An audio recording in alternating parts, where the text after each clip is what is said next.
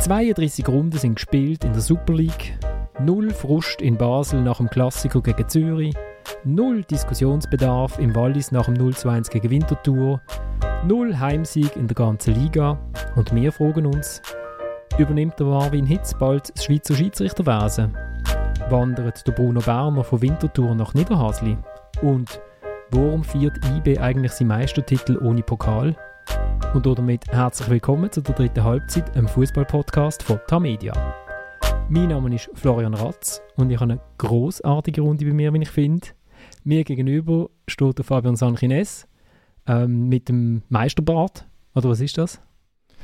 Ja, jetzt, äh, nein, es ist der Dings, der Cup-Final-Bart. Der Ach. wird nicht mehr rasiert bis zum Cup-Final. Gut. Äh, dann sitzt in der Denkerzelle von der Basel-Zeitung der Tillmann Pauls auf packten Köffer, weil er nach Florenz marschiert. Mit dem Velo.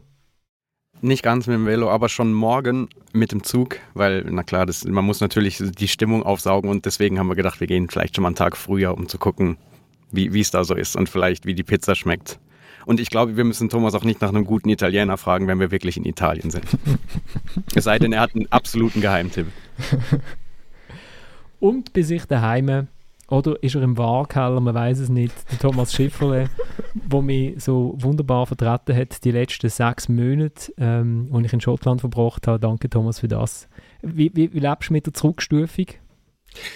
Äh, schwer, schwer verdaulich, muss ich sagen. Es ist, es kommt mir vor wirklich wie ein War im Keller, der nicht eingreifen darf. Wobei, wahrscheinlich bekommst du mehr Schwätzzeit, wenn du jetzt nicht äh, die musst zurückhalten und der neutrale Moderator geben, oder? Aber ich habe mir Mühe gegeben, neutral zu bleiben. Es Nein, ist mir nicht immer die, gelungen. Es ist dir wunderbar gelungen. Äh, und, und ich habe es auch sehr, sehr schön gefunden, die ganze Subordination von all deinen Gesprächsteilnehmern, die jeweils immer äh, das Gespräch probiert in die Hand zu nehmen. Jetzt weisst du mal, wie es mir geht. also, genug geschnurrt, wir starten. Und ich glaube, wir können nie anders starten als in Basel.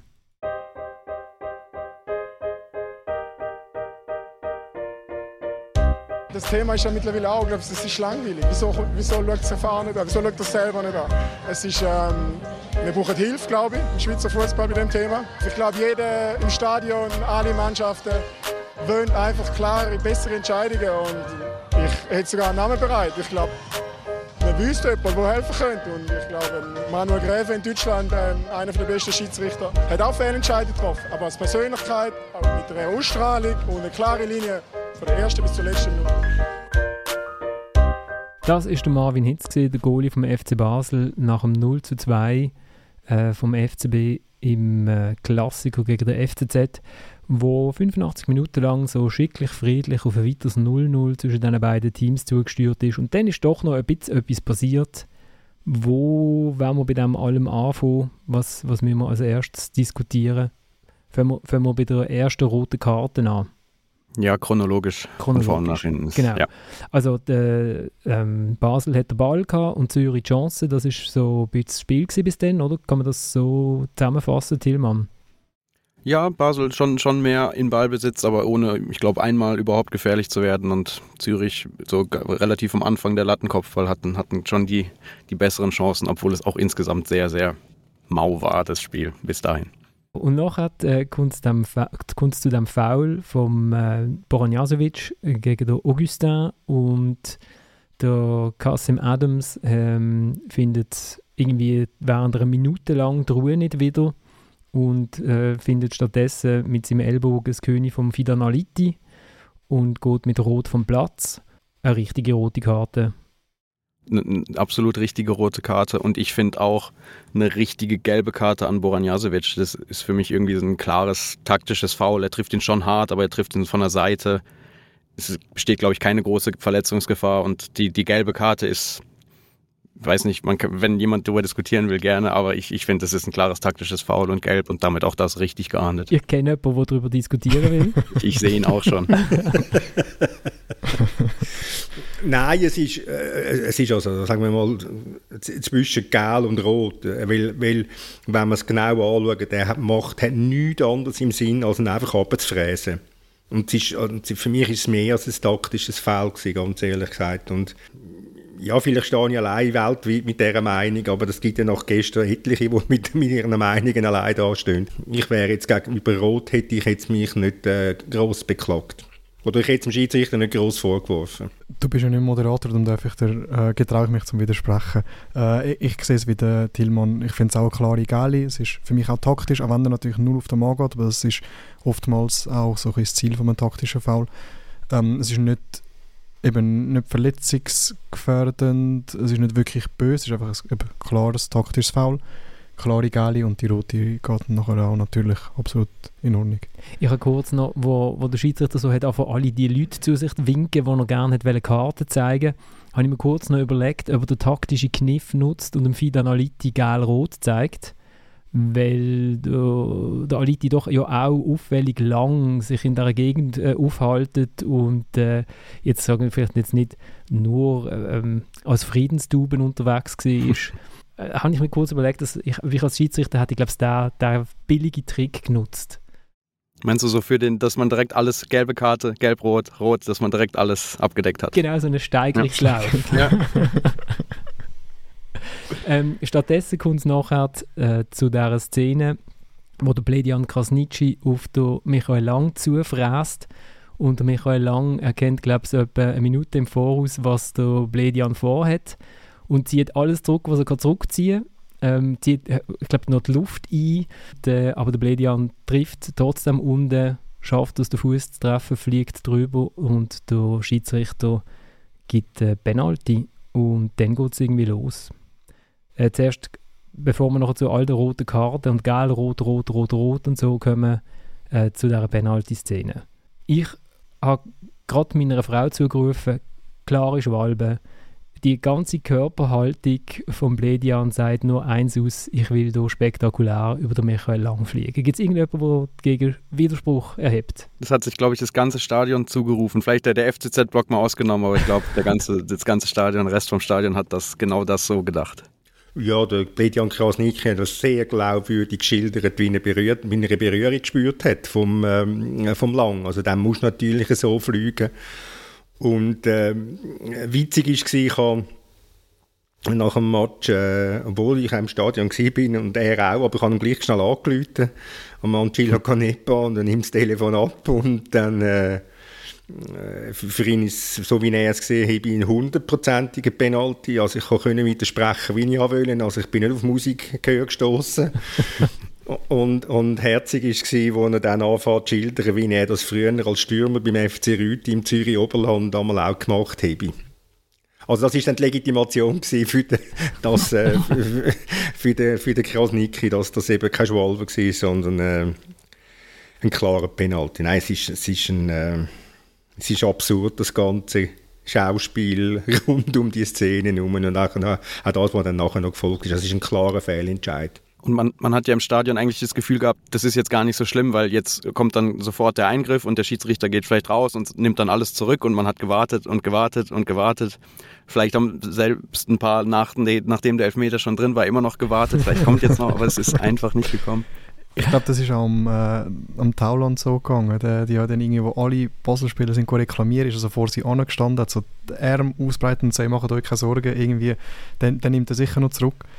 Ähm, da ist da, glaube ich, auch recht dieser Meinung gewesen, zu Recht. Also es ist ja, ich glaube, das Beeindruckendste am Ganzen ist fast, dass der Krasnitschi irgendwie in den Nachspielzeit in den 90 Minuten so viel Kraft hat, um so fest abheben. Ist, ist eingewechselt worden ah. Ah, okay, ja. natürlich. Aber trotzdem, dass, dass er noch, noch die Nerven und, und die Energie nach einem Sprinten so noch hat, um so, so weit zu fliegen, das ist... Äh, ähm, ja, beeindruckend. Ich stelle mir gerade vor, wie äh, zum, bei der Matchvorbereitung die Schwalben vom äh, Angelo Canepa gezeigt werden, vom FC Rüti. Aber es war offenbar eine Linie, gewesen, weil bei allem anderen, was nachher noch kommt oder vorher schon war, sind, muss man sagen, fast das größte Ärgernis am Ganzen, oder zumindest ein großer Teil davon ist, wie, ähm, wie extrem, dass die Zürcher dann nachher alle geflogen sind, auch zum Teil ähm, Sekunden nach der Berührung, haben sie dann irgendwann glaub, festgestellt, dass es könnte möglicherweise in der Theorie wehtun und haben sich dann nachher fallen lassen. Wirklich viel, viel später. Das, das ist mir extrem aufgefallen.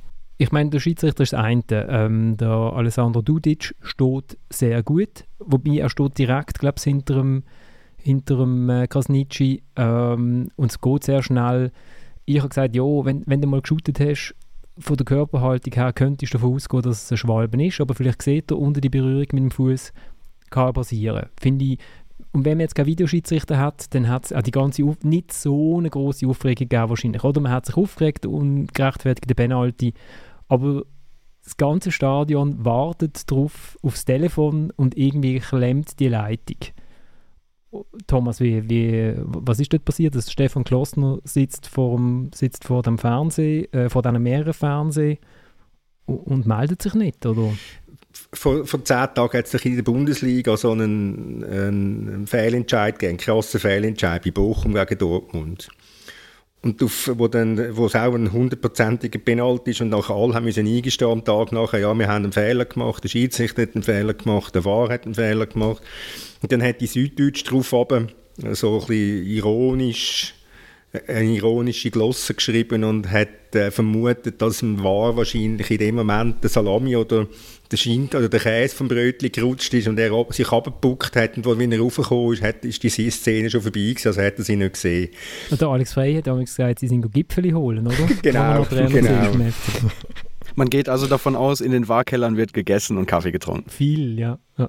Also meine Recherche haben gesagt, sie essen nur Gipfel dort. Nein, aber ähm, äh, ich wollte jetzt am, Stefan Kloss noch nichts Böses unterstellen, aber äh, ich, würde mir also wirklich ich würde mir wünschen, er würde sich erklären, was er da gesehen hat oder vor allem eben nicht gesehen hat. Also ich meine, das ganze Stadion gesehen, zum, alle, eben wie du das gesagt hast, Tillmann, alle warten drauf, jetzt kommt äh, der Funkruf aus Volkenswil und es passiert nichts. Das ist also schon ähm, schwer erstaunlich und ich mag mich erinnern, als 2019 der war eingeführt wurde, ich habe mir alle immer das Gefühl gehabt, uh, jetzt verliert man die Emotionen und ähm, ein alter Kollege aus Bern hat immer von, von klinischem Fußball geredet, den er befürchtet. Und ich meine, die, die Emotionen können gar nicht größer sein als gestern nach so einem Fehlentscheid. Also eigentlich der Wahrheit hat ziemlich viel Sinn. Ich bin froh, dass du das gesagt hast. Ich wollte mich fragen, ähm, auch richtig äh, mein Fabian-Vorgänger Fabio Rauch, äh, wie das eigentlich so läuft mit dem klinischen Fußball ohne Diskussionen. Aber muss man jetzt wegen dem der ganze Wahr in, in Frage stellen? Oder ist es nicht einfach so, dass halt Menschen auch vor dem Bildschirm sitzen und das sind die gleichen Menschen, die auf dem Feld umeinander rennen und halt manchmal etwas nicht so sehen wie alle anderen im Stadion und dann passiert es halt. Dann gibt es halt auch Penalty. Ja, der, ja, der Fahrer ist ja keine Maschine, das ist, das ist halt so. Das hat man irgendwie am Anfang immer das Gefühl ja, das ist eine Maschine. Ja, da ist, ist einem so vorgekommen oder ist suggeriert worden, wenn das jetzt eine Maschine wäre, die fehlerfrei ist. Nein, es ist halt einfach ganz ein normaler Schiedsrichter, der vor einem Fernseher hockt. Der War abschaffen, nein, aber so, wenn, wenn du ihn so nicht anwendest, dann macht er natürlich schon keinen Sinn. Äh, der Marvin Hitz hat ja gesagt, wir müssen uns Hilfe aus dem Ausland holen. Ich habe mich spontan an die österreichischen Schiedsrichter erinnert, die früher einmal über die Super League Platz gesegelt sind. Jetzt auch nicht immer nur mehr super. Aber äh, also gibt es einen Transfermarkt für vielleicht ähm, ältere Schiedsrichter, die in ihren äh, Ligen nicht mehr, können, nicht mehr können pfeifen Oder was, was kann man da machen? Aber er hat, glaube ich, Manuel Gräfe vorgeschlagen, ich nehme mal als Ratgeber. Ich, ich weiß es nicht genau, als was Tillmann hat das nachher noch ausdeutscht unten in der Ga also im, im Gang er hat es nicht konkret ausgedeutscht, aber ich habe hab ihn auch eher so verstanden, dass, dass man sich eher Hilfe holt im Sinne von, von jemandem, der, der Rat gibt oder ausbildet, dass man irgendwie da ansetzt und nicht konkret Schiedsrichter, die auf dem Feld stehen oder am War sitzen, dann aus dem Ausland oder sonst woher holt. Also brauchen wir Hilfe aus dem Ausland? ich weiß nicht, ob man jetzt Hilfe aus Deutschland braucht, wo selber größere Probleme haben mit dem War, oder aus England, wo Probleme haben mit dem War. Ähm, ich glaube, man muss einfach, man muss die Leute einfach besser schulen, also gleich einfach nochmal sensibilisieren und, und es ist ja jetzt nicht das erste Mal, wo man die Saison Problem hat mit dem Waren. Es ist ja nicht um, äh, es ist, die erste Saisonhälfte, wie ich mich erinnere, ist noch okay gewesen. Nachher hat es dann plötzlich so eine Heftigkeit an Interventionen gegeben. Bei jedem, jedem Kleinsten ist er eingeschritten und dann hat man das abgestellt, weil man hat Zurückhaltung gefordert, also von Dani Wermelinger, dem Schiedsrichterchef, ja, wahrscheinlich hat jetzt das der, der Kloster ein bisschen gar zu wörtlich genommen, die Zurückhaltung. Ja, eben, euch, euch ist einfach nichts recht, oder? Also zuerst greift er zu viel und dann zu wenig. Ich, ich, nur, ich habe jetzt nicht, ich habe jetzt nicht gewertet, ich habe es nur festgestellt.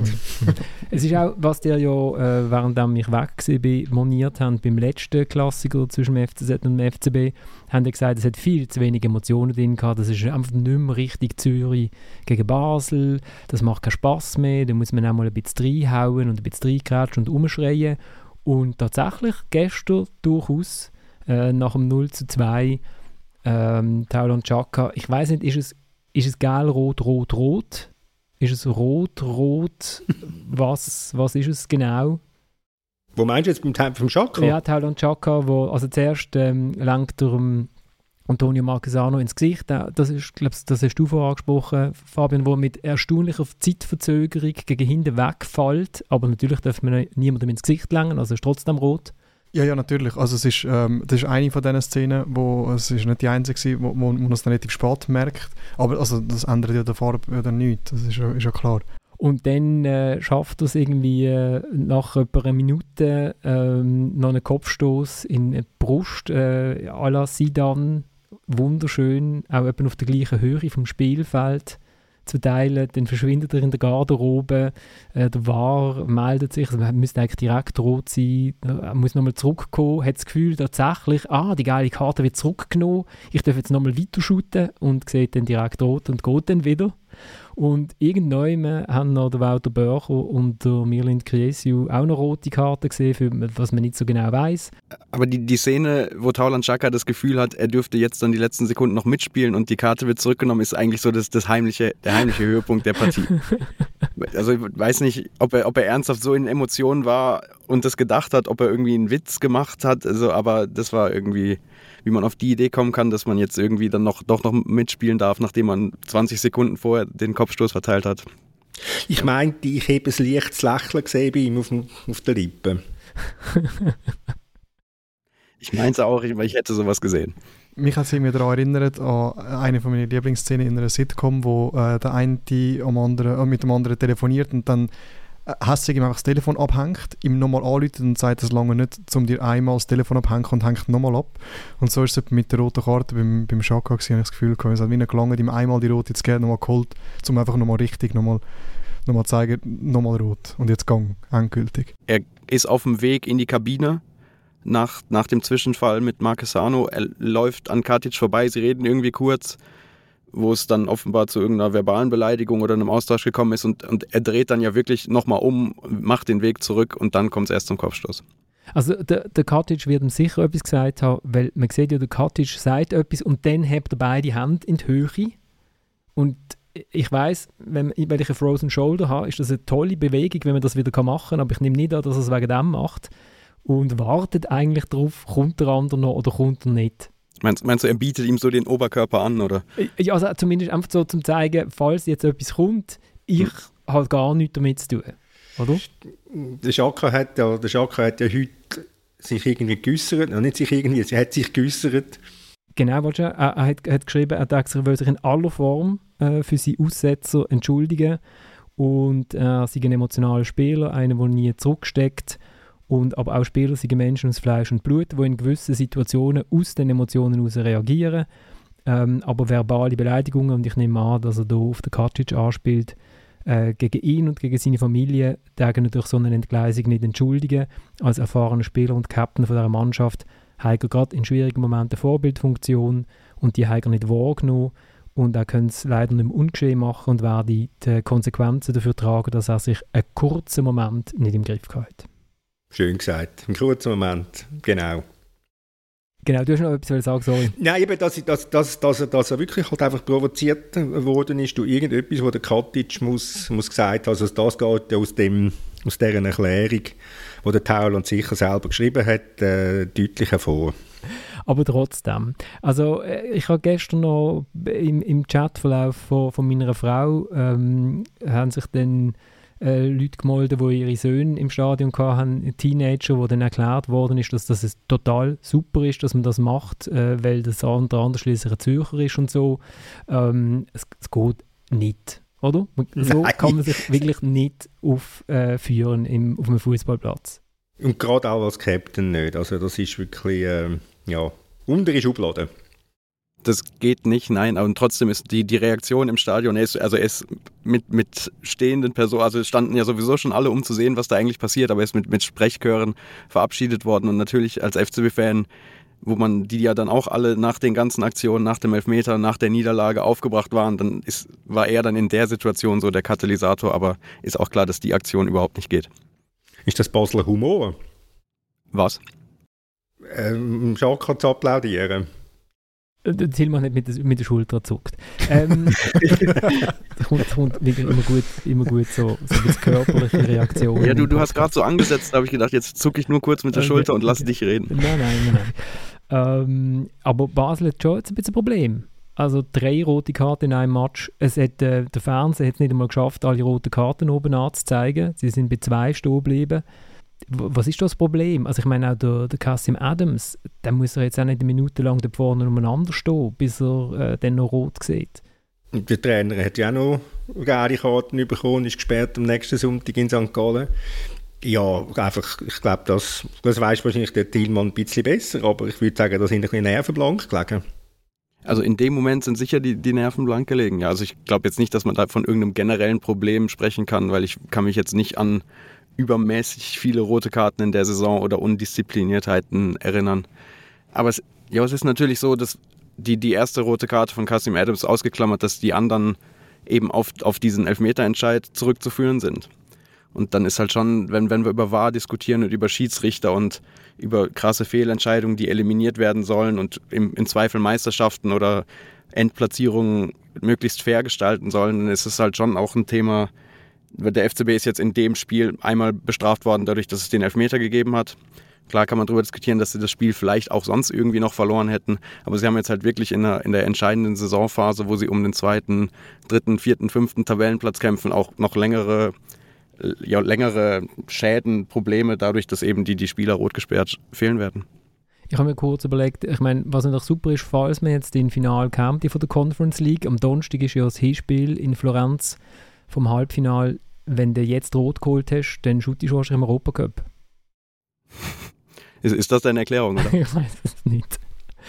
Also, ähm, der FCZ alles richtig gemacht, 2-0 gewonnen, 6 Punkte vor Sion, äh, gespielt wie ein Abstiegskandidat halt spielen muss, hinten reingestanden und, äh, und dann zugeschlagen. Ich, ich habe gefunden, wenn man noch ein bisschen etwas Sportler schnell will sagen, der Matthews der scheint langsam angekommen zu sein, nicht nur jetzt wegen seinem Goal. Äh, er erinnert mich so ein bisschen von der, weiß nicht, von der Körperhaltung und so, ein bisschen an Giliappi, aber er äh, scheint ähm, torgefährlicher zu sein.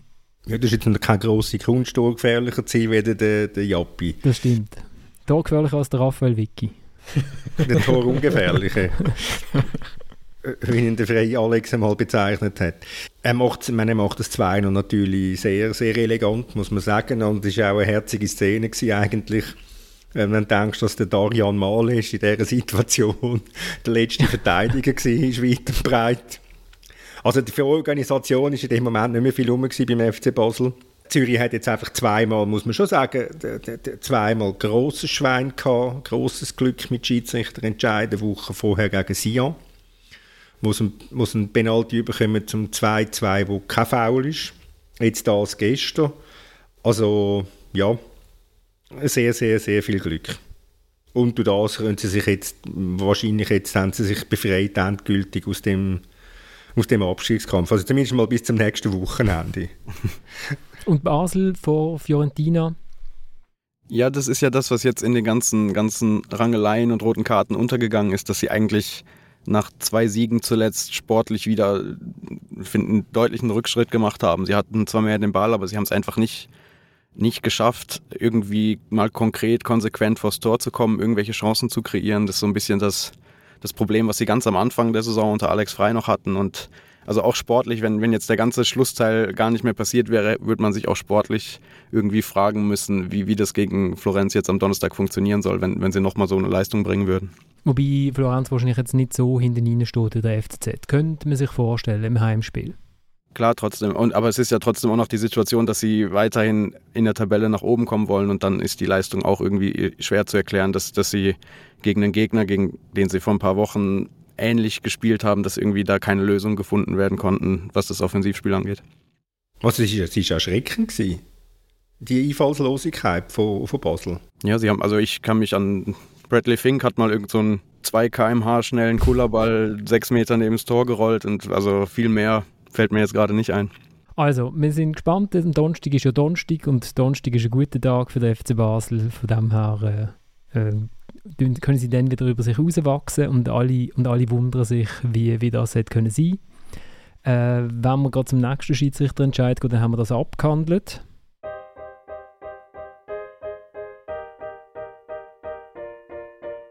Terrain, je vois une première situation de main euh, où le joueur supporte euh, son corps. On appelle ça, selon les critères de l'IFAB, supporting the body. Et pour moi, il y avait une deuxième main quand le joueur est au sol.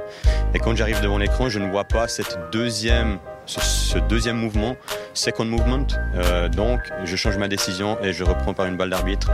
Donc, la bonne décision aurait été sur le terrain directement play on. Das ist der zweite Penalty-Entscheid, der am Wochenende äh, für große Diskussionen gesorgt hat. Winterthur gewinnt 1 zu 0 in Sion, überholt dort mit Walliser. Und es gibt die Szene, wo ein Verteidiger Schmidt der Ball an die Hand geht oder die Hand zum Ball, man weiß es nicht genau, aber die Hand ist unter dem Körper.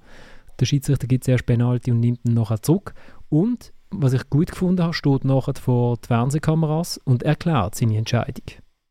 Ja, also ich finde, man kann von dem Entscheid ein halten, was man will. Also für mich ist das, ich, oder wahrscheinlich über reglementarisch stimmt es ja, also wird es immer sicher stimmen, was er sagt, das wird er besser wissen als mir.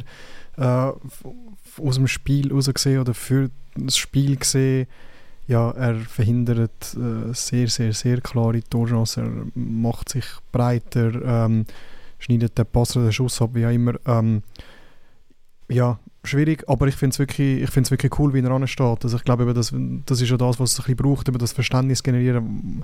Auch wenn es jetzt wahrscheinlich gerade äh, der Constantin der Familie, dass sie vielleicht nicht viel zufriedener sind dann nachher, aber dass, dass jemand ansteht, ähm, eben auch, auch den Mut hat zum Anstehen und wirklich seinen Entscheid erklären, ich finde, das, das kann nur einen, einen positiveren Einfluss haben auf das Große und Ganze und ein bisschen Verständnis generieren für uns, um zu sagen, okay, das hat er gesehen, wir sind jetzt halt aus diversen Gründen vielleicht nicht einverstanden oder viele Leute sind nicht einverstanden, aber man weiß, was in meinen Vorgaben, man weiß, was er gesehen hat, man weiß, was er entscheidet und ja, das generell auch gerade so ein der Lerneffekt für alle, finde ich, ist, ist durchaus auch viel, viel größer.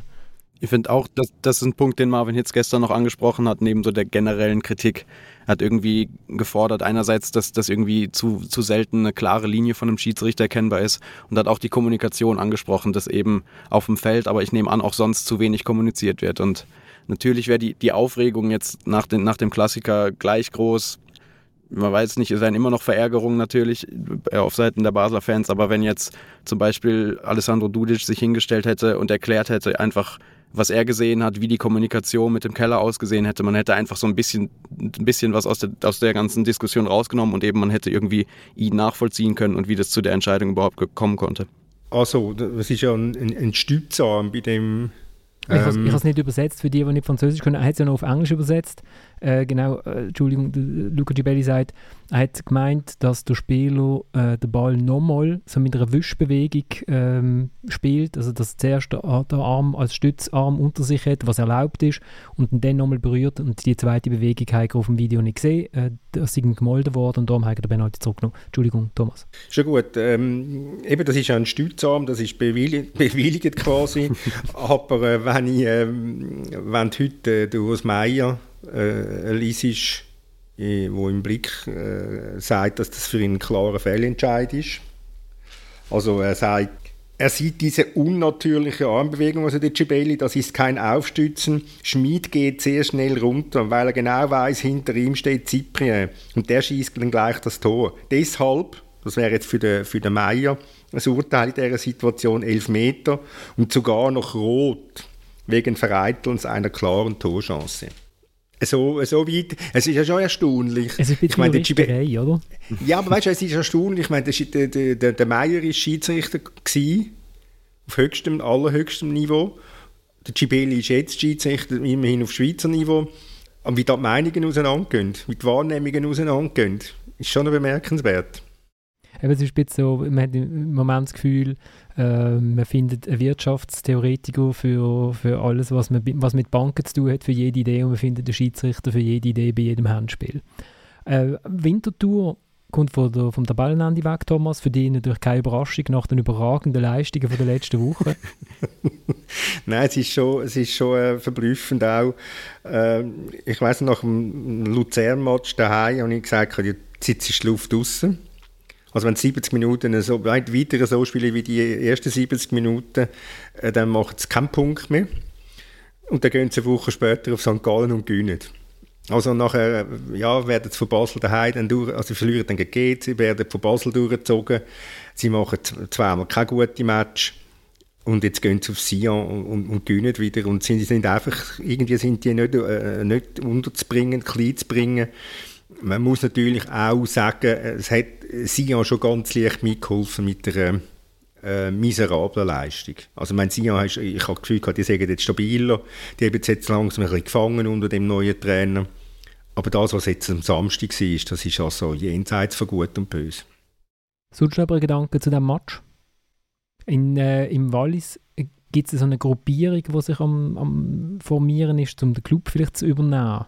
Äh, wenn der Constantin zurücktritt, habe ich, hab ich gesehen, äh, irgendwie äh, auf Twitter, die sind irgendwie am Sammeln, so eine, wie eine Art Volksbewegung. Aber ich weiß nicht, ich, ich glaube es immer noch erst, wenn der Konstantin wirklich äh, äh, den Club verkauft hat oder verschenkt hat, dass er dort nicht mehr dabei ist. Also die Motivation von ihm ist im Moment nicht speziell groß, wenn man äh, so die, die, die Schlagzeilen liest. Und, äh, da, gut, es ist nicht das erste Mal, wo er da von manipulierter Meisterschaft schwadroniert und von quasi, ja, quasi ein bisschen mafiös alles und äh, wir müssen Ausländer, müssen, auch er kommt natürlich jetzt mit ausländischen Schiedsrichtern, also wahrscheinlich hat er mit dem Hitz zusammen gespannt oder spannt er jetzt zusammen. Ja, es ist, äh, ich glaube, sie würden sich gescheiter auf die eigene Leistung konzentrieren. Äh, bei allem Unglück, das sie jetzt haben, zweimal hintereinander, eben in Zürich vor einer Woche und jetzt gegen Winterthur, gescheiter auf die eigene Leistung konzentrieren. Angefangen beim Herrn Balotelli. Gut, dann äh, gehen wir doch zum, zum nächsten Krisenclub.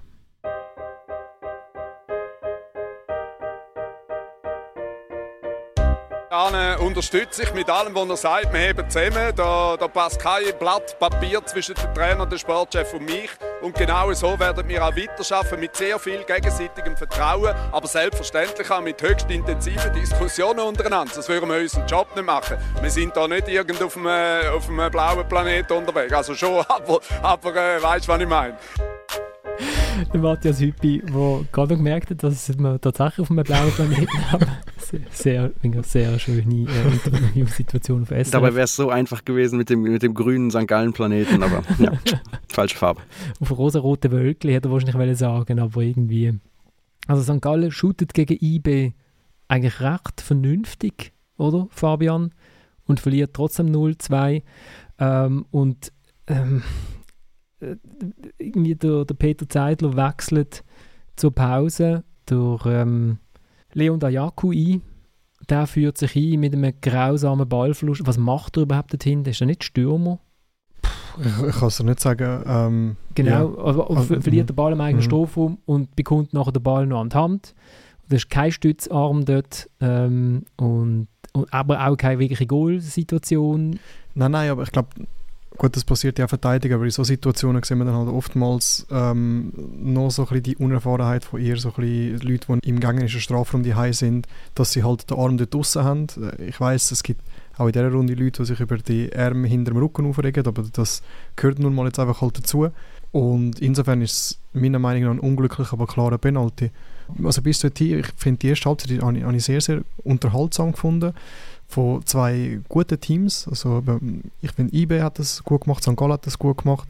Es war unterhaltsam. Gewesen. Dann in der zweiten Halbzeit bin ich schon der Meinung, dass IB dann besser war, äh, relativ wenig zulassen hat. St. Gallen hat dann schon noch ihre Chancen gehabt. Äh, und, und dann aber ein verdienter IB-Sieg, aber jetzt nicht, ich finde, St. Gallen hat jetzt nicht angemerkt, von der Leistung her, dass sie in einer Krise sind dass sie jetzt eben was ins Style Match nicht mehr gewonnen haben. Ja, also sie haben, da, sie haben das eigentlich grundsätzlich gut gemacht und dann, das ist halt dann wirklich ein Pech in dieser Situation. Man redet ja immer von natürlichen und unnatürlichen Bewegungen, so, wenn es um Handspiel geht. Und es ist natürlich klar, also der im hinteren Rücken in der Pinguinstellung ist völlig natürlich. So shooten wir ja. Also das ich stand im Moment klar. mit der Hand in der Hosensäcke Das wäre auch absolut sicher. Das ist ja das, bei Lionel Messi eben das Gefühl gehabt, wenn er Hosensäcke, Hosensäcke hat, mhm. hat an der Hose, dann würde er so rumlaufen. Amigs. Also der läuft sicher in seiner Freizeit so rum. Ja. Ja, also es gibt glaube ich auch bei dir mal Fotos, wenn er so von früher vor allem, wenn er so da gestanden ist. Es, es ist halt einfach, du, du darfst deine Oberfläche nicht vergrößern. Das, ähm, eben, ich weiß nicht, ich, ich mag mich an gute Piquet erinnern, die das äh, gemacht haben. Das ist ein, doch schon ein paar Jahre her. Ähm, das gehört dazu, das lernt man eigentlich auch. Um, und ja, dann sieht man, wer, also ja, natürlich auch Abwehrspieler machen Fehler, aber man sieht halt ein bisschen, wer erfahren ist im eigenen Strafraum, wer nicht. Aber lassen wir den Penalty ja. doch sein. Nein, nur ganz schnell, noch, eins will ich noch schnell dazu sagen, okay, weil... Nein, wir nicht sein, gut. Jetzt, jetzt, jetzt, jetzt habe ich dich mal ja, überstimmt. Ja, ja. Mit, ich habe gesagt, ähm, du kommst ich, ich habe gelernt, ich habe gelernt, ich habe gelernt, wie man das macht, weißt Nein, aber der, der Kai Foser hat als SRF-Experte noch einen, einen, einen Ansatz gehabt, wo man ja wo man befürchtet hat, das trainiert man ja quasi bei gewissen Clubs, den Ball absichtlich dem Gegner an die Hand, an spielen. Und er, er, er spekuliert, also er, er, er stellt mal den Gedanken in den Raum hinein, dass der, wer ist es gewesen, der Montero, äh, ab, die einfach die Hand sucht von, von dem Dayaku. Ähm, er hat ja, ich glaube, da haben wir schon mal darüber geredet, dass er jetzt nicht bis jetzt extrem viele Goal geschossen hat. Also wenn er aus dem Tempo in dieser Spielsituation gegen eine, eine, bewegende Hand, wenn er das schafft, die so zu treffen, oh ja, stark, also ja, dann, dann klappt das sicher bald mit ein paar Goal mehr. In dem Fall verdient der Penalty, ja, hochverdient. äh, gut, aber aus einem Meter könntest du jetzt einem Profifußballer noch zutrauen, dass er eine, eine Hand tüpft, oder? Ja, ja, aber es geht ja ab und zu dann gleich noch so ein bisschen schnell und so und eben, das Goal ist noch ein bisschen grösser als eine Hand. Ich, ja, ich, ich bezweifle es. Vielleicht ist es so, vielleicht äh, unterschätze ich ihn da und unterschätze ganz viele Fußballer, aber ich, ich ehrlich gesagt bezweifle es. Ähm, der Penalty ver äh, verwandelt der äh, Jesus Gott. Cedric Eaton. Cedric Eaton, genau. Und ich wollte euch fragen, wer, wenn er jetzt Torschützenkönig würde, der Jean-Pierre Samet zieht dann nach, aber ist immer noch ein Goal hinter drin. Welches ist der letzte Schweizer, Schweizer Torschützenkönig gewesen? Mag sich da noch, mag sich da noch jemand daran erinnern? Welches Jahr? War nicht Albion Ayeti irgendwann uh, mal? Ja. 2018, Albion Ayeti. Leute, das, gute, das, weiß man doch. Ist einfach die gute Stürmerschule vom FC Basel. Darum shooten so viele Basler im Sturm vom FC Basel. 2018 und vom FC Albion Ayeti. Genau, und vorher, so viel sind es ja nicht. 2014 Skelzen Gashi. Und Aber mit, dem, also mit einem Minusrekord, glaube ich, der Gashi, oder? Der hat doch mal eine Saison gehabt, wo er alles getroffen Ich weiß nicht, wie viele Goals es gesehen sind. Und vorher, die letzten beiden, das wissen wir. Frei Alex Frei. Kann nur der Alex gewesen genau. Zweimal. 2011 und 12. Obwohl er doch unbedingt hätte dass der Marco Streller mal Torschützenkönig wird, aber das hat leider nicht geklappt. Genau. Äh, ich fände es irgendwie noch cool, aber sonst ist es halt der Jean-Pierre und ähm, Oder beide zusammen. Oder beide zusammen. Ja, aber was ist eigentlich? Thomas, du weißt das sicher. Was ist, wenn beide gleich viel Goal haben? Werden Penalty abgezogen oder wird es durch Minuten geteilt? Ja, dann haben beide, sind beide Torschützenkönig, ganz so einfach. Sind es nicht irgendwie, an gewissen Turnieren sind es noch Vorlagen, die dann dazu kommen? Ja, aber das an einer Weltmeisterschaft, ja, wo es dann um den Topscorer geht, aber das ist, ähm, also Höchstens hat irgendetwas geändert, aber das ist jetzt einfach, die, werden jetzt die Trophäen können sie aber anzagen und teilen. Gut. Es wäre doch perfekt für die große Harmonie in Bern, wenn die zwei gemeinsam, ja. Genau. besser, besser geht es ja gar nicht. Vor allem für ihre Aperos und Essen, also Fabian Lustenberg hat schon gesagt, es sei super, dann äh, gäbe es zwei Aperos und nicht nur eine. Genau, sie haben ja sonst nichts, äh, wo sie etwas zu trinken bekommen oder etwas zu essen bekommen in Bern. Äh, schön ist noch gesehen, Fabian Schubert hat sein Comeback gegeben, mhm. ausgerechnet ähm, gegen IB, wo er sich Schien- und Badebeinbruch ähm, erlitten hat. Wobei man muss sagen, dort wo der Ulis Garcia ist abklatschen bei der Auswechslung, der Garcia hat jetzt fröhlicher gewirkt als der Fabian Schubert beim Abklatschen, oder? Es, es hat ein bisschen so ausgesehen, ähm, ja, ich habe es am Schubert ehrlich gesagt abgenommen, wo er gesagt hat, dass, dass er das äh, schnell abgehakt hat. Ob es wirklich der Tag nach dem Foul war, ähm, ja, sei dahingestellt. Aber ich glaube schon, dass, dass, er, dass er ganz genau weiß, dass der Garcia das nicht absichtlich gemacht hat. Und äh, von der Reaktion auch von Garcia, ja, wie das alles noch gegeben hat, dass, dass, er, äh, dass ihm das wirklich leid hat und dass er wirklich keinen Groll hegt. Und ähm, Ja, der Schubert nach dem Spiel ist ja eher dann so ein bisschen auf den Support den St. Gallen-Fans eingegangen, wie ihn das berührt hat. Das andere ist ihm eigentlich egal gewesen. Eben auch das, ob das jetzt wirklich komplett egal ist. Ich weiß, also wir haben bei uns zum Beispiel Spielerinnen, die wissen, sie haben sich im Match gegen irgendwie einen gewissen Gegner verletzt äh, vor langer Zeit und jetzt Comeback gegen den gleichen Gegner geben, sage jetzt gerade speziell für sie. Also, man kann es, bisschen, also es kann gut sein, dass, dass es ein bisschen spezieller war, als es zugegeben hat. Ähm, für den Garcia ist es offenbar auch sehr speziell gewesen und ich glaube, auch das merkt doch der Schubert, eben, dass jetzt das nicht einer war und jetzt einfach rücksichtslos umgerätscht hat und mir egal war, was passiert ist, sondern dass er wirklich mitgenommen hat. Darum, äh, ich habe es ich eine äh, schöne Szene gefunden, die, die Umarmung und ich glaube, es ist, äh, ja, also bei allem, was sonst so ein bisschen passiert auf dem Fußballplatz, einfach auch äh, Gesten von Fairplay, die glaube beide schätzen. Apropos äh, Essen und Trinken. Ibe hat gestern den Meistertitel gefeiert ohne Pokal. Ich bin ähm, in, in Schottland und habe nicht mitbekommen, warum macht man das? Also nicht an dem Tag, wo man die Meister, also sie haben ja schon gefeiert, wo sie den Meistertitel geholt haben mhm. und den Pokal bekommen sie auch noch. Ich glaube, das ist ja dann nicht allzu lang vor dem Cup-Final die, die Pokalübergabe dann und dann haben sie es ja schon mal gehabt, dass sie dann die meisten vier gemacht haben mit dem Pokal und dann im Cup-Final dann so ein bisschen, ja, so ein bisschen die Luft draussen war und also ja, ich glaube, in Bern wissen es mittlerweile, wie ein Pokal aussieht. Und dann geht ja wirklich dort mehr um die, um die vier dann, dann haben sie eine Pokalübergabe haben sie dann auch noch und dann können die, die jetzt das, ähm, das wir vergessen haben nach einem Jahr oder, oder ein mehr, das äh, wie, wie so ein Pokal aussieht, können dann nochmal schauen und ein Foto machen. Aber es geht doch mehr irgendwie um die Vier, um, die, um den Umzug, um, um die gemeinsame Party. Und ich finde, das macht eigentlich Sinn, dass man das, dass man das jetzt macht. Jetzt weiß ich nicht, ob den Thomas und Tillmann verloren haben. Sollen wir etwas über St. Gallen sagen? Ja, sag mir etwas über St. Gallen. Ich habe kein Bild mehr von euch, aber wenn ihr... Wir sind, noch, wir sind alle noch da. Ah, super, gut. Also. Es ist einfach auffallend bei St. Gallen, mal ist die Vorrunde gut, dann die Rückrunde schlecht, dann ist die Rückrunde äh, die Vorrunde schlecht, dann ist die Rückrunde gut und jetzt sind sie wieder so weit, dass die Vorrunde recht gut war, wo sie Vierter waren, jetzt sind sie in der Rückrundentabelle äh, zweitletzte, nur noch, nur noch Sion ist schlechter. Also was, das ist einfach auffallend bei ihnen. Sie haben keine Konstanz, sie können nie eine Saison auf halbwegs gleichem Niveau durchziehen. Und das gibt mir an ihrer Stelle gibt mir das ein bisschen zu denken.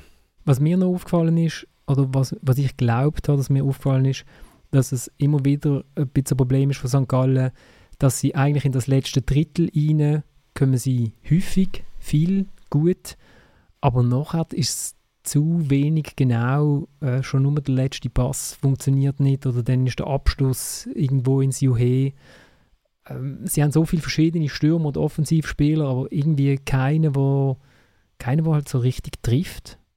Aber weißt, das, ist ja, das ist ein erstaunliche. Ähm, St. Gallen hat am zweitmeisten Goal geschossen. Mhm. Ja, ja, sie kommen auch wahnsinnig bei all, viel. Bei all, bei all diesen Problemen, die sie vorne rein haben, also ja, wenn sie, ich sage jetzt mal, wenn sie einen Cedric Eaton hätten, den sie auch schon mal gehabt haben, dann würde sie in dieser Beziehung ein bisschen besser aussehen.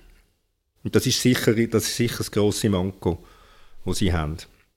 Und trotzdem ist ja auffällig, dass es eben diese Phasen gibt. Es gibt ja Phasen, wo das alles genau das funktioniert und dann gibt es irgendwo den, den ominösen Schalter und dann funktioniert genau das nicht mehr. Was schon noch bemerkenswert ist, dass sich das so über die, die Jahre so durchzieht. Es ist halt schon so, im Sturm vorne ist, also gerade zum Goal schiessen braucht ein Selbstvertrauen, macht sehr, sehr viel aus. Und wenn es dann halt wirklich mal nicht läuft, dann ist ein Stürmer, der vielleicht nicht extrem erfahren ist, ähm, gerade mit gewissen Situationen oder mit der Situation, dass es nicht so gut läuft, dann zittert das Füßchen halt dann beim Abschluss vielleicht schon noch ein bisschen mehr. Dann geht halt der Ball einen Zentimeter weiter links, als er vielleicht sonst würde gehen. Und das lange dir dann vorne schon. Ich habe es gesehen gegen Lugano, weil in Schottland kann man alle Matches gratis schauen von der Super League und ich habe tatsächlich und, und dort habe ich gedacht, Lugano ist schon Lugano ist schon äh, kein, gegen die shooten wir nicht gern. Die haben so etwas, die haben so Phasen gehabt, wo St. Gallen probiert zu pressen und Lugano hat so, so fast schon aufreizend locker einfach das Bällchen so in den eigenen Reihen zirkulieren, aber ohne jede Lust auf irgendwie gegen Führer zu shooten, weil haben sie gerade nicht müssen. Und da habe ich gedacht, es gibt nichts, was die mehr aufregt, als eine Mannschaft, die einfach den Ball behalten, ohne dass sie etwas damit eigentlich anfangen, außer dass die Zeit so runterläuft. Und, äh, und dann können wir vielleicht gerade zu dem Lulu-Duell gehen oder Lulu, äh, Luzern-Lugano, äh, wo sie in der zweiten Halbzeit ja auch also die erste kann man von Lugano mit der Pfeife rauchen, ist Luzern super, viel besser. Und dann kommt die zweite Halbzeit und dann denkst du, die können wahnsinnig toll shooten und, und dann kommt der Gegner wirklich gar nicht mehr so an den Ball an, wie die, wie die sich äh, so, so hin und her kügeln. Sieht einfach cool aus. Ich finde, Lugano hat viele gute, coole Spieler. Das ist mir schon ein paar Mal aufgefallen, wenn ich es gegen IB gesehen habe. Ähm, darum finde ich es ab und zu fast ein bisschen schade, wenn sie dann ihre Momente haben, wo sie dann sehr destruktiv spielen. Aber sie haben viele gute Kicker, die sehr, sehr gut können shooten und ich glaube, das sehen wir in so einem Moment. Eben gerade die Ball, oder den Ball so laufen lassen, äh, Ball und Gegner so laufen lassen, für das braucht schon ein bisschen Qualität. Und äh, ja, also Lugano ist, ist eigentlich ein, wirklich ein interessantes Projekt.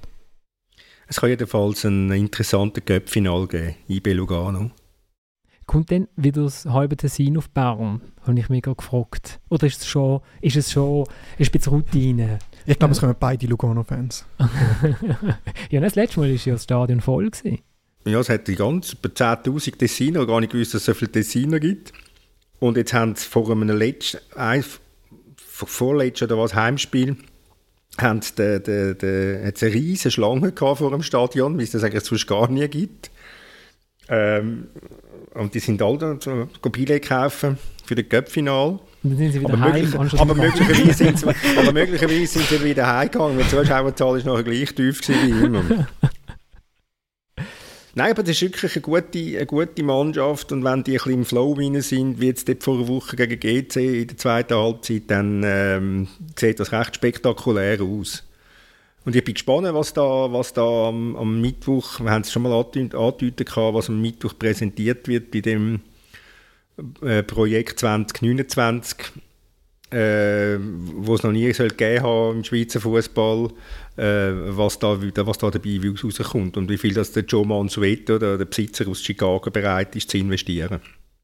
Ja, also wenn man so auch sieht, der Renato Steffen, der der Mannschaft offensichtlich extrem gut tut, man denkt, früher wäre der Spieler, wenn er in die Schweiz zurückgekommen wäre, halt nicht in Lugano gelandet.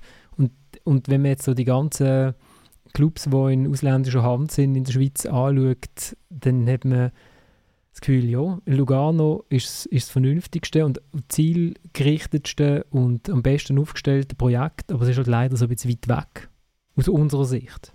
Ja, das, das ist es so. Das ist es so. Also, ich meine, die sind auch sicher super geführt. Äh, das hat sicher mit dem Einfluss zu tun vom, vom Georg Heitz. Das hat zu tun auch mit einem hochseriösen Marketingfachmann Martin Blaser. Äh, die haben einen ruhigen Sportchef, einen Schweizer. Sie haben einen, einen, einen Trainer, der, ja, ich habe ihn am Anfang auch unterschätzt, muss ich sagen, äh, wo es halt einfach richtig gut macht und wo sich auch identifizieren mit dem Lugano und wo die Lust nicht verlieren, nur weil 3000 Zuschauer kommen. Also dort unten wacht, ja, man sagt es so schön, man, man wächst einfach etwas, etwas an und, und sie haben halt einfach auch äh, ein bisschen Geld. Und sie haben, also sie haben so auch so Phasen gehabt in dieser Saison, wo es überhaupt nicht gelaufen ist. Und ich glaube, gerade in so einer Phase haben sie den Vertrag nochmal verlängert mit dem, mit dem Trainer. Und jetzt sieht man ja, okay, also wenn man jemanden arbeiten lässt, also wenn man von einem überzeugt ist, wenn man nicht mhm. von einem überzeugt ist, aber wenn man von einem überzeugt ist und man gibt mal jemandem Zeit und, und gute Spieler, äh, dann äh, ja, äh, dann kann etwas passieren. Ich habe mir dann auch überlegt, wer soll denn eigentlich in Europa Cup kommen? So jetzt rein aus so Schweizer und UEFA-Ranking-Sicht. Wir haben ja Platz 1, ist Champions League, das ist IB, also Qualifikation. Praktisch mit dem Meisterweg, also zumindest in der Conference League muss es einem langen als Schweizer Meister, weil man dort die einfacheren Gegner hat, als sie jetzt in dieser Saison hatten. Dann der zweite, Champions League Qualifikation, aber dann schwieriger zum in Conference League und der Cup-Sieger eigentlich sicher in der Conference League weil in den Playoffs von, von der Europa League oder der dritte. Und eigentlich im Moment sind es so die richtigen fünf auf den Europacup-Plätzen, oder? Wenn jetzt so hast, du, hast du den Überblick behalten, wie das genau alles funktioniert? Wer wann wo ist? Äh, ja, also eben, also der, der, der, der Göpsiegerplatz geht entweder an Göpsieger oder sonst an den dritten. Glaubst oder? Und der ist eben noch recht attraktiv, weil du bist sicher in der Conference League. Ah, vielleicht auch noch ein Ziel für Basel oder so, dritter Platz, oder? Ja, ja für das müssen sie aber mal noch gewinnen. Nein, sie kommen via Conference League äh, Sieg äh, in der Europa League. Gut. Äh, genau, also ich fand die, die fünf, die jetzt auf Europa geplatzt sind, die können, kann man sich alle irgendwie vorstellen, oder? Also Lugano, mit dem Spielstil. Ähm, Luzern, vielleicht schaffen sie es auch mal über eine Qualifikationsrunde aus. Basel muss aus Schweizer Sicht eigentlich einfach dabei sein. Ja, man, man, kann sich die fünf, also vielleicht jetzt, wenn man guckt, in den letzten Jahren, der FCZ wäre noch für, für ein paar Punkte, die sie ja auch doch geholt haben, Luzern eher weniger. Und dann mal schauen, wie es da weitergeht mit den jungen Spielern, wie, wie sich die Mannschaft entwickelt. Aber ja, das sind so die, die fünf. Also, ja, wenn es die fünf werden, schwer vorstellbar, dass alle fünf dann am Ende irgendwo in irgendeiner Gruppenphase landen. Aber ja. Aber drei? Eigentlich müsste es, also egal. Also ja, bei IB ist ja die Chance relativ groß, dass sie es sicher in der Europa League schaffen, weil wenn äh, der Champions League-Sieger sich über die Liga qualifiziert, dann äh, ist IB direkt im Playoff und dann, genau, würden sie verlieren, wären sie in der Gruppenphase von der Europa League. Und ja, dass die Chance, dass der Champions League-Sieger sich über die Liga qualifiziert, ist gar nicht mal so schlecht mit der Real ähm, City und die beiden Mailänder Clubs, wo glaube eine ist gut möglich, dass der draußen bleibt. Aber dass der dann die Champions League gönnt, weiß nicht. Ich finde, dass es so schön in dem Europa gibt, wie alles so klar und einfach und übersichtlich ist. Wer sich wie für was qualifiziert. Ja, also sorry, sorry für, das, für das Abschweifen. Äh, ich, dann würde ich noch schnell zu, zu den zu Grasshoppers kommen, aber irgendwie nicht zu den Grasshoppers.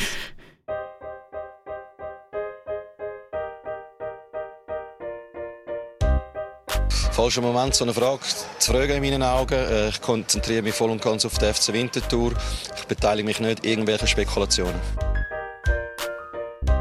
Bruno Werner auf die Frage, ob er äh, dann mit den Grasshoppers in Verhandlungen steht und ähm, wie, wie, wie, schreibt man, wie schreiben wir Boulevard Google so schön, ein Dementi klingt anders. Thomas, kann man sich das vorstellen? Geht man, geht man von der Schützenwiese auf Niederhasli? Ja, weil er ist ein, er ist ein GC-Bub. Als, als das bezeichnet er sich selber. Äh, der kann sich das natürlich vorstellen und äh, klar macht man sich zwingend Gedanken, wie ernsthaft ist das Ganze. Äh, geht er schon wieder? Äh, ich meine, nach wie vor, es, ist sicher eine andere Adresse, eine prestigeträchtigere Adresse GC wie der Winterthur. Das, das ist auf, zumindest mal auf dem Papier so. Äh, vielleicht hast du auch mehr Möglichkeiten dort und dass der, der Bruno Berner ein ehrgeiziger Trainer ist, ist klar, das sind ja, das sind ja die meisten und dass er einen Schritt weitermachen will, ist auch verständlich. Und dass er jetzt nichts konkret sagen ist auch klar, weil jetzt muss er ein bisschen Ruhe behalten, noch, ähm, bis, bis dann der Liga-Erhalt mal gesichert ist. Aber die richtige, also richtige Moment für die Frage ist es schon, mhm. oder? Also wenn's ja, selbstverständlich. Ja, logisch. Ja. Aber das Gerücht ist ja schon länger rum. Oder? Das ist ja schon ein paar Wochen im Umlauf. Vielleicht war das mit der Zeit eher auf die Tageszeit bezogen. Ah, okay. gerne, also man weiß ja nicht. ich weiß auch nicht, ob der Bruno Berner am im Giorgio Contini zulässt, was der so sagt.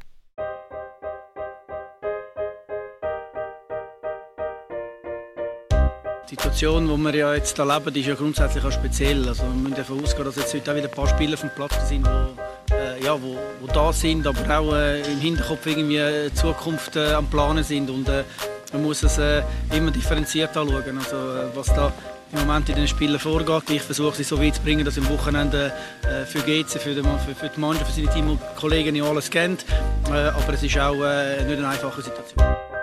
Du hast den Giorgio Contini nach dem 2 zu 3 von der Grasshoppers gegen Servet und eben dann fragt man sich schon, ja, GC ist schon ein grosser Name, aber mit drei Spielern in die nächste Saison gehen ist vielleicht dann auch schwierig.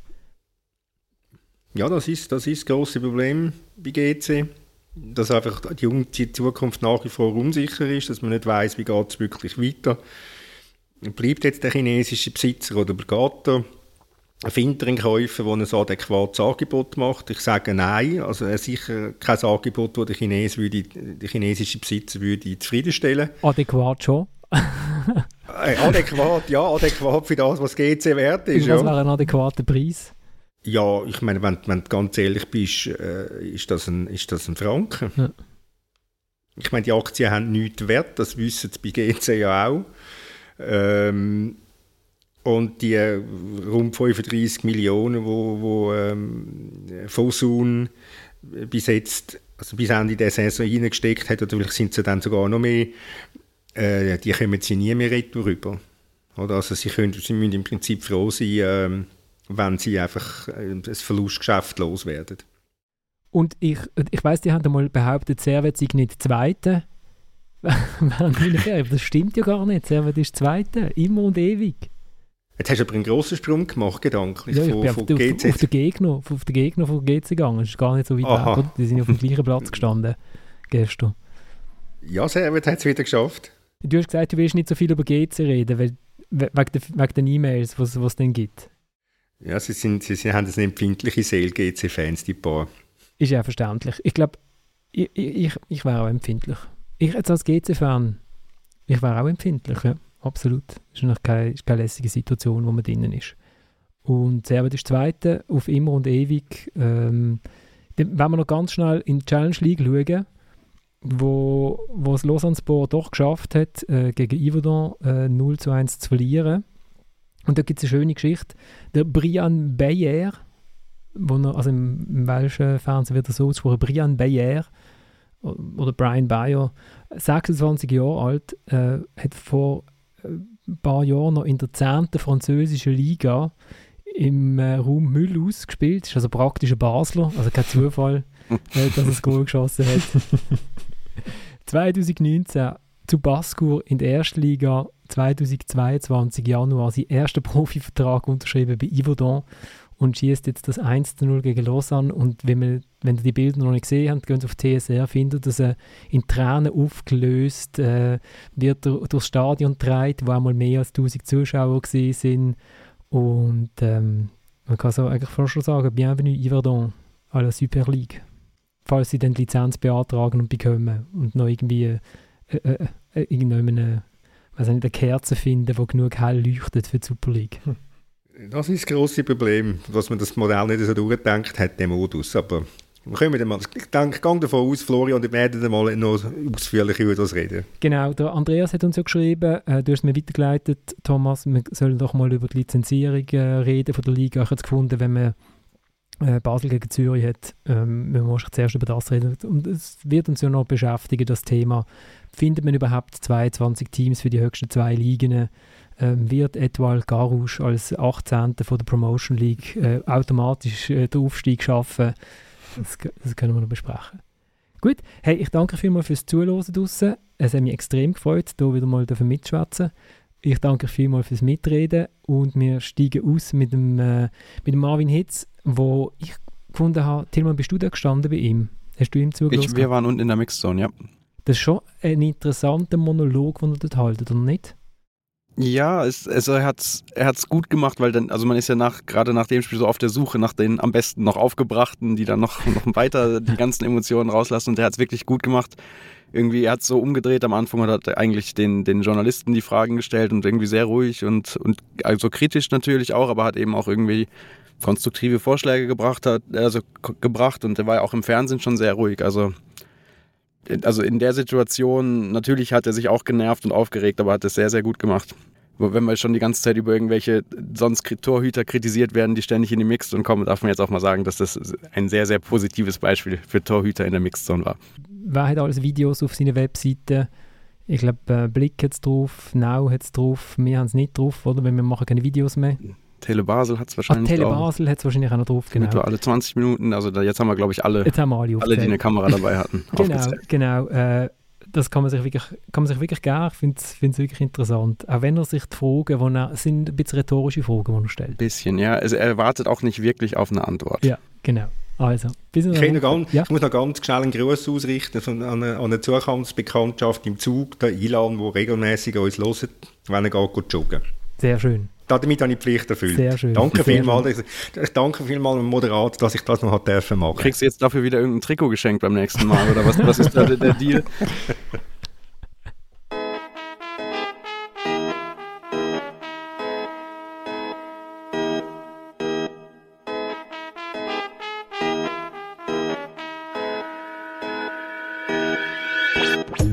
Wie viele Aktionen haben wir die Saison gehabt, die einfach nicht ähm, nachvollziehbar sind? Egal, nicht beim FC Basel, allgemein in der Liga.